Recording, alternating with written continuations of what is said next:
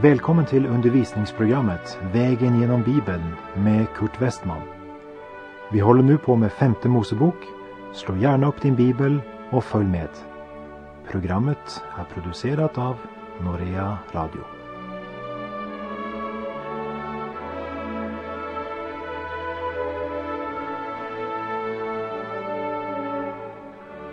Vi avslutade förra programmet med verserna 17 till 19 i femte Mosebok kapitel 25 där Gud gav Israel order om att på ett sådant sätt utplåna minnet av Amalek att det inte mer skulle finnas på jorden.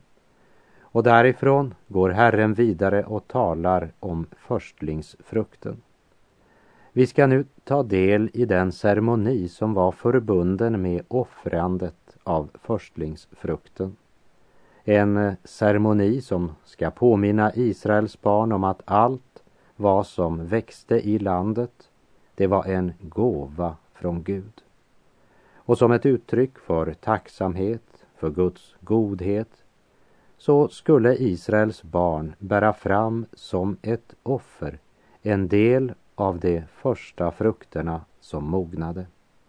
Vi läser femte Mosebok kapitel 26, verserna 1 till 4.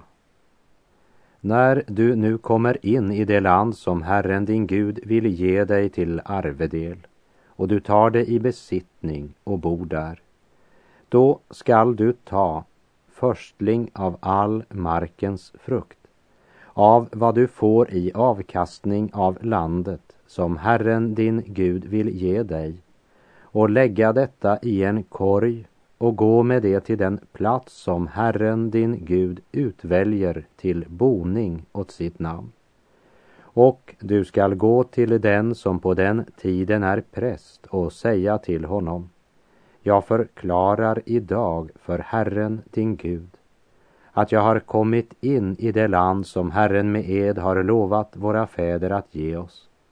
Och prästen skall ta korgen ur din hand och sätta ned den inför Herrens, din Guds, altare.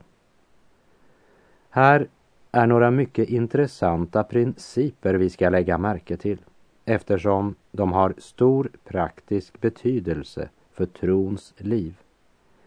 Det är alltså först efter att Gud har fört folket in i löfteslandet som de kan frambära kanans frukter till sin Gud. För det är ju ganska uppenbart att man måste vara i kanan för att kunna frambära kanans frukter till Gud under tillbedjan. För den tillbedjande skulle efter Herrens klara order bekänna, som vi ser i vers 3. Jag har kommit in i det land som Herren med ed har lovat våra fäder att ge oss. Här rör vi vid sakens kärna. Jag har kommit. Inte skall komma eller jag hoppas kunna komma. Men jag har kommit. Här talar vi alltså om full visshet. Och det kan inte vara annorlunda. Det säger oss Guds ord. Vi måste veta att vi är frälsta. Hebreerbrevets elfte kapitel säger i vers 1. Tron är grunden för det vi hoppas på. Den ger oss visshet om det vi inte kan se. I norsk bibel är det översatt så här. Men tro är full visshet om det man hoppas. Överbevisning om ting man inte ser. Låt mig därför säga det så enkelt och så klart jag kan. Israels barn frambar inte denna korg med förstlingsfrukt för att komma in i landet, men för att de verkligen var där. Jag förklarar idag för Herren din Gud att jag har kommit in i det land som Herren med ed har lovat våra fäder att ge oss. Det kunde också ha varit översatt Jag vittnar idag för Herren att jag har kommit in. Och när vi nu kommer till vers 5 och det där talas om att försäkra så kunde det också istället för försäkra ha stått bekänna. Vers 5. Och du skall försäkra och säga inför Herrens, din Guds ansikte. Min fader var en hemlös aramé som drog ner till detta Egypten och bodde där som främling med en liten skara. Och där blev av honom ett stort, mäktigt och talrikt folk. Den som bar fram förstlingsoffret skulle bekänna min fader var en hemlös aramé och av honom blev det ett stort, mäktigt och talrikt folk. Den som bar fram offerkorgen kommer alltså först till Gud med sin bekännelse.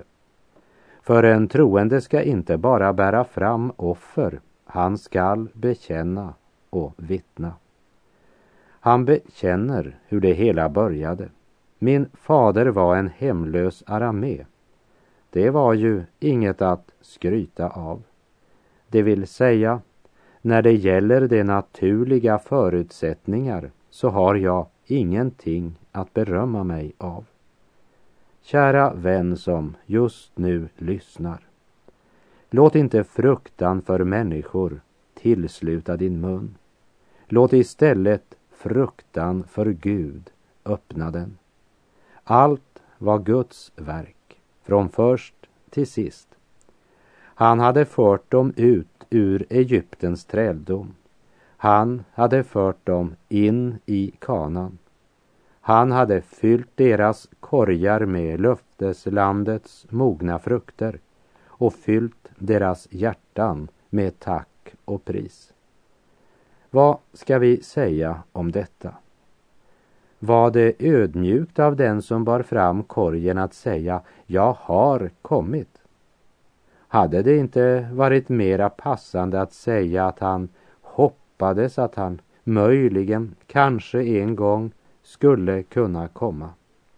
Nej, för detta offer skulle endast bäras fram i löfteslandet. Herren hade sagt, när du kommer in i landet. Och där han nu stod med kanans förstlingsfrukter i sin korg så var dessa frukter en verklighet. För det var frukterna av vad Gud hade gjort. Att bära fram denna korg och avge detta vittnesbörd jag har nu kommit in i det land som Herren med ed har lovat våra fäder att ge oss. Det var egentligen endast att bekänna vad Gud hade uträttat och så bära fram frukterna han givit. Jag har nu kommit in i det land. I det nya testamentet uttrycker Bibeln det så här i Hebreerbrevet 12, verserna 22 till 24. Ni har kommit till Sions berg och den levande Gudens stad det himmelska Jerusalem och står inför mångtusende änglar, en festförsamling av alla förstfödda som har sitt namn i himlen. Ni står inför Gud, allas domare, inför andarna av det rättfärdiga som har fullkomnats och inför Jesus, förmedlaren av ett nytt förbund och det renande blod som talar starkare än Abels. Ni har kommit. Det är inte något som skall bli en verklighet, men det är nutid. Det är något som är en verklighet. Halleluja. Och vi läser femte Mosebok 26, verserna 6 till 10. Men sedan behandlade egyptierna oss illa och förtryckte oss och lade hårt arbete på oss.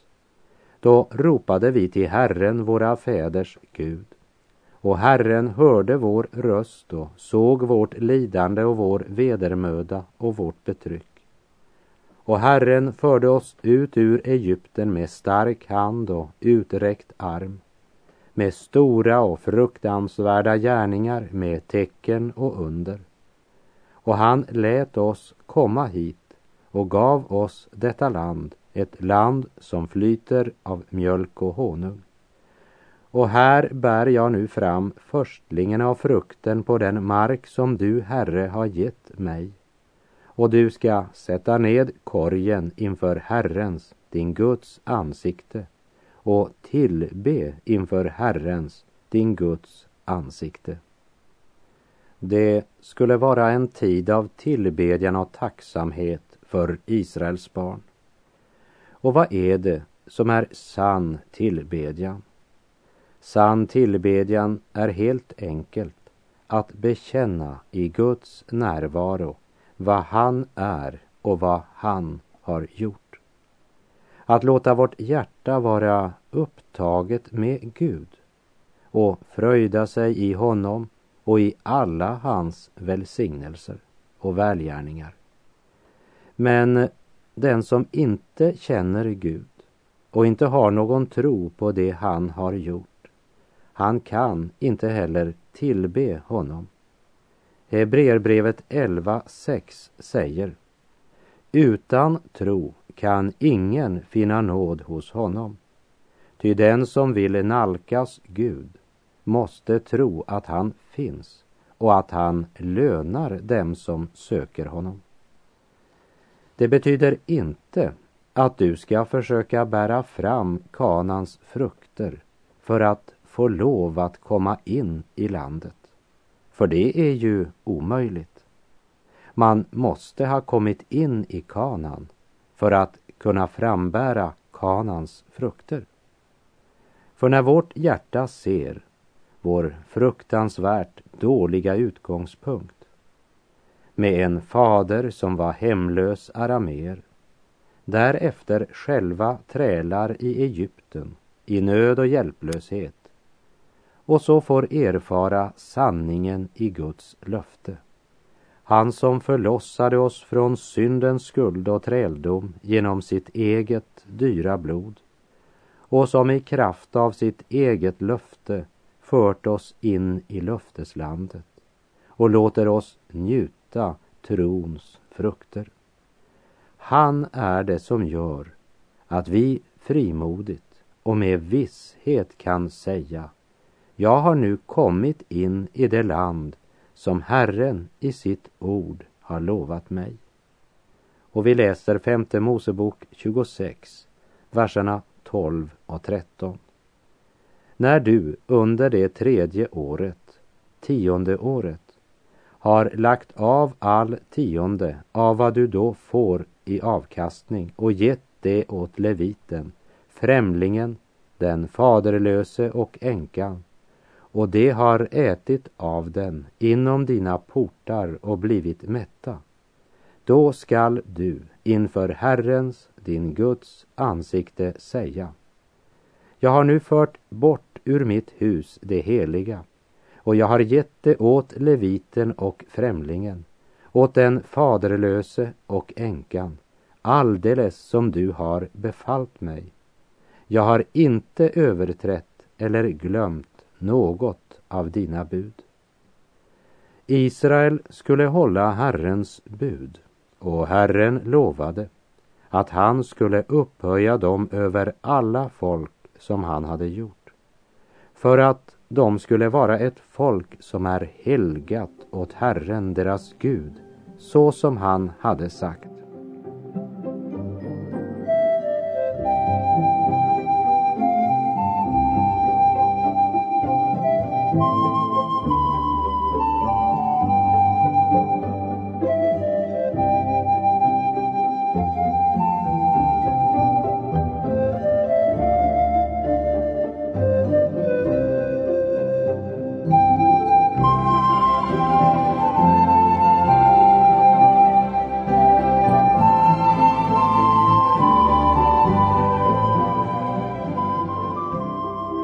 Därmed har vi kommit till femte Mosebok kapitel 27. Det är den tredje huvuddelen i femte Mosebok och omfattar kapitlen 27 till och med 30. Och innan vi nu börjar på ett nytt avsnitt i femte Mosebok så ska vi säga något om ett förbund. Vi har redan mött det flera gånger i skriften och Bibeln talar om olika typer av förbund. Vi ser att enskilda människor kan ingå förbund med varandra och Bibeln berättar om sådana förbund. Så kan nationer göra förbund med varandra och Bibeln nämner några sådana. Men så är det förbund som Gud gör med sitt folk och med hela mänskligheten i det gamla testamentet. Vi har tidigare sett på förbundet med Noa, förbundet med Abraham och det mosaiska förbundet. Nu kommer vi till Palestinaförbundet. Det förbund Gud gör kan delas i två olika typer av förbund. Betingade och obetingade. Vi kan kalla dem för eviga förbund och tillfälliga, temporära förbund. Det eviga förbundet är fast och obetingat förbund. Det temporära förbundet är ett betingat. Och det är viktigt att skilja mellan dessa två. Förbundet Gud gjorde med Abraham var ett obetingat förbund. Förbundet Gud gjorde med Mose, de tio buden, var ett betingat förbund som det är uttryckt i Andra Mosebok 19.5. Om ni nu hör min röst och håller mitt förbund, så ska ni vara min egendom framför alla andra folk. Ty hela jorden är min. Palestinaförbundet, eller löftet om landet, som vi ska se närmare på i dessa kapitel, är ett obetingat förbund. Detta förbund har att göra med Israels framtid. Vi förstår att dessa människor står på Jordans östbredd. De förbereder sig på att gå in i landet. Det är den nya generationen. Den gamla generationen har dött i öknen. Moses ska själv inte gå in i landet. Och vi ska senare lägga märke till att denna bok avslutas med att Israels barn begråter Moses vid Moabs hedar i 30 dagar. Moses dör, men folket intar landet under en ny ledare. Och denna speciella del är profetisk och har att göra med deras framtid i det land de nu ska gå in i. Och vi finner här några av de mest bemärkningsvärda profetiorna i hela skriften. Vi läser femte Mosebok 27, vers 1 till 3. Och Mose och de äldste i Israel befallde folket och sade Håll alla de bud som jag idag ger er. Och när ni kommer över Jordan in i det land som Herren din Gud vill ge dig, då ska du resa åt dig stora stenar och bestryka dem med kalk. På dessa skall du, när du har gått över floden, skriva alla denna lags ord för att du må komma in i det land som Herren din Gud vill ge dig, ett land som flyter av mjölk och honung, som Herren, dina fäders Gud, har lovat dig. De eh, får order att inrista lagens kärna, de tio budorden, djupt och outplånligt på stenar som var bestrykta med kalk. De två tavlorna med buden som Mose mottog på Sinai låg ju undangömda i tabernaklet och senare i templet. Men dessa ord skulle också bevaras klart synligt. Det vill säga Israel skulle alltid ha Herrens ord för ögonen. För deras bosättning, deras boende i landet var beroende av deras lydnad mot Herrens bud. Men landet var dem givet absolut betingelseslöst. Detta land har Gud lovat Israels barn och det tillhör dem. Det är det viktigt att vi är klara över och inser i vår tid.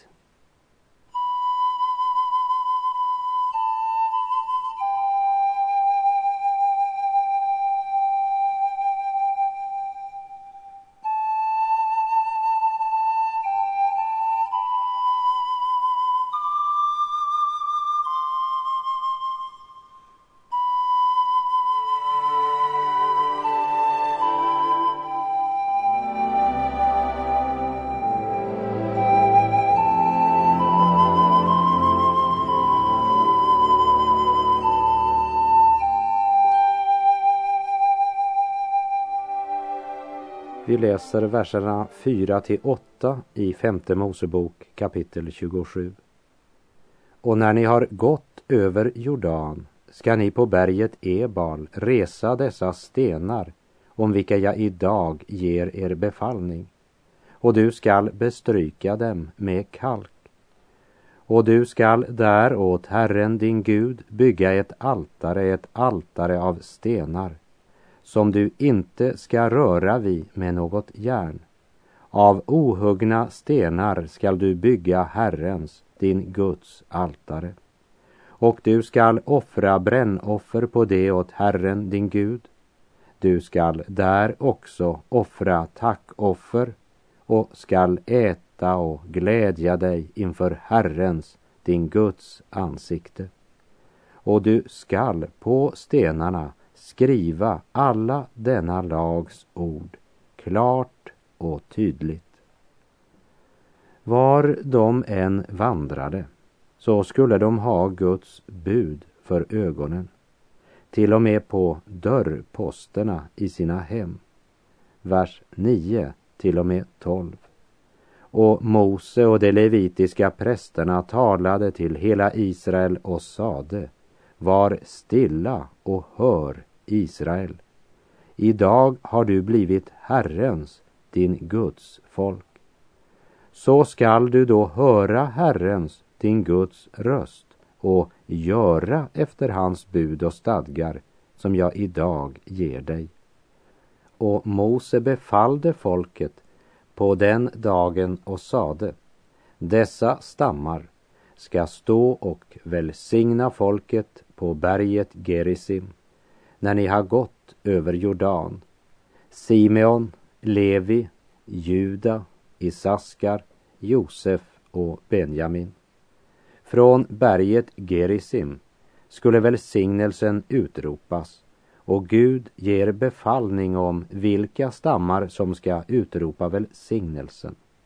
Och så i vers 13 omtalas de som ska uttala förbannelsen och dessa skall stå och uttala förbannelsen på berget Ebal. Ruben, Gad, Aser, Sebulon, Dan och Naftali. Och leviterna skulle varna folket för avgudstyrkan. Stammarna som ska uttala förbannelsen ska gå över till berget Ebal. Båda dessa berg är i det området där Jesus mötte kvinnan vid brunnen i Sykar. Och den brunnen existerar än idag. Så kommer en uppräkning av vad som för en människa in under förbannelsen. Efter att de kommit in i landet så är de bosatta där på en betingelse. Vi kan säga att varje generation var tvungen att betala hyran. Det är Gud som äger landet och hyran är lydnad mot Gud. Men de är mer än arrendatorer. För Gud har givit dem landet som en evig arv. Men när en generation inte vill lyda Gud då blir den generationen utdriven från landet även om landet förblir deras som en evig egendom. Och det är orsaken till att just detta landområde, denna egendom, är den känsligaste platsen på vår jord. Det är tolv förbannelser det här talas om och vi ska inte gå in i detaljerna där eftersom de ju faktiskt talar för sig själva. Vi läser vers 15.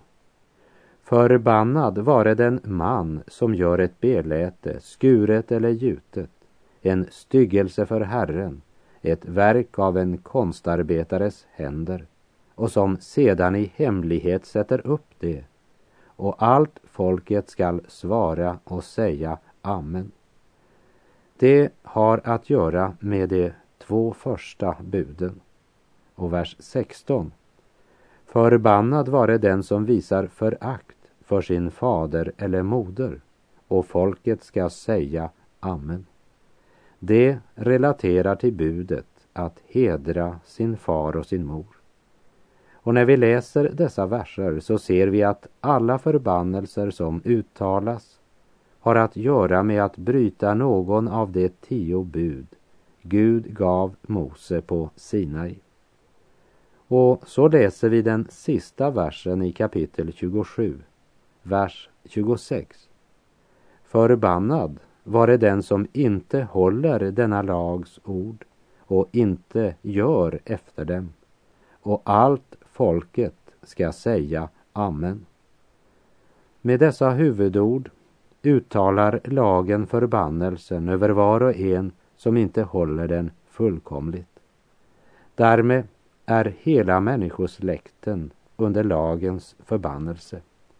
Romarbrevet 8, vers 3 säger Det som lagen inte kunde göra eftersom den kom till korta inför vår kötsliga natur, det gjorde Gud. Då han lät sin egen son bli lik en syndfull människa och sände honom som ett syndoffer dömde han synden i människan. Det vill säga, Jesus tog på sig den förbannelse som var din och min. Och genom sin försoningsdöd och sin segerrika uppståndelse har han förlossat oss från lagens förbannelse. När han blev gjord till en förbannelse för oss. Till detta ska du och jag säga vårt Amen.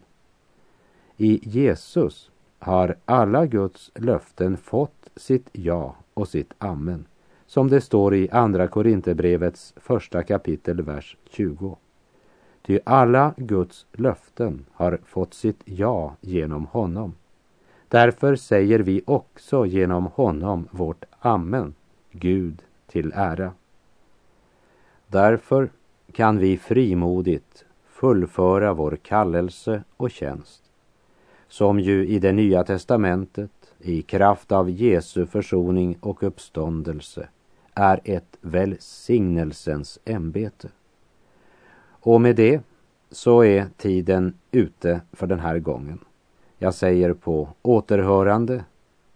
Herren välsigne dig och bevare dig. Herren låte sitt ansikte lysa över dig och vare dig nådig. Herren vände sitt ansikte till dig och give dig frid. Gud är god.